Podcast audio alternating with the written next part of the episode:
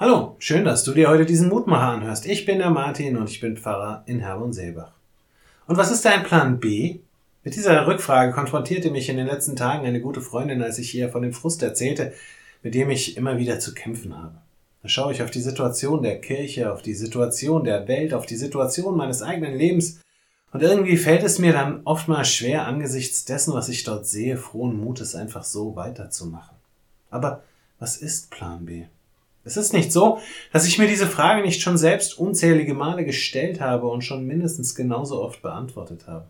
Aber sie jetzt noch einmal von außen gestellt zu bekommen und die Antwort dann für jemand anderen zu formulieren, hat doch ein anderes Gewicht. Vieles können wir mit uns selbst ausmachen. Wir können Dinge durchdenken, wir können uns ablenken mit anderen Dingen, wir können ausprobieren, aber es gibt doch auch immer die Momente, in denen es auch dann gut tut, einen Impuls von außen zu bekommen. Deswegen hörst du ja vielleicht auch diesen Mutmacher. Auch die heutige Losung war einmal so ein Impuls von außen und ist es immer noch. Dem deprimierten Volk, das in der Verbannung lebt und das die Hoffnung auf eine Veränderung der Verhältnisse schon lange verloren hat eigentlich.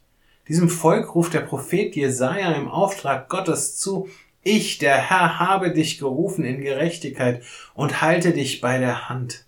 Jesaja 42, Vers 6. Und wenn ich mir diesen Impuls zur Grundlage meines Vertrauens und meiner Hoffnung mache, dann stelle ich fest, dann braucht es doch gar keinen Plan B mehr. Dann habe ich doch eine ganz andere Antwort auf den Frust und auf all die Dinge, die mich deprimieren und mir das Leben schwer machen. Da sagt Gott mir zu, ich hab dich gerufen. Du bist genau da, wo du sein sollst, wo du sein musst. Und wenn es sich so anfühlt, als ob du fällst, dann sei getrost. Ich halte dich in meiner Hand und werde dich auch weiterhin führen, wohin du musst. Ein herrlicher Impuls, ein gutes Angebot. Ich lade dich ein, noch mit mir zu beten.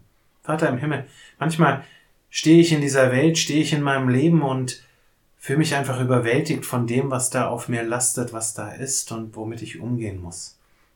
Und dann vergesse ich, dass ich so eine wunderbare, dass wir so eine wunderbare Zusage haben, dass wir gehalten sind, ganz egal was passiert.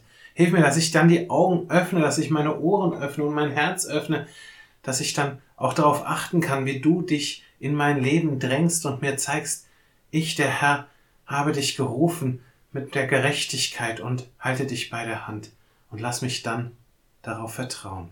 Amen. Auch morgen gibt es an dieser Stelle wieder einen neuen Mutmacher. Für heute wünsche ich dir nun einen guten und gesegneten Tag. Bleib gesund, aber vor allem bleib behütet.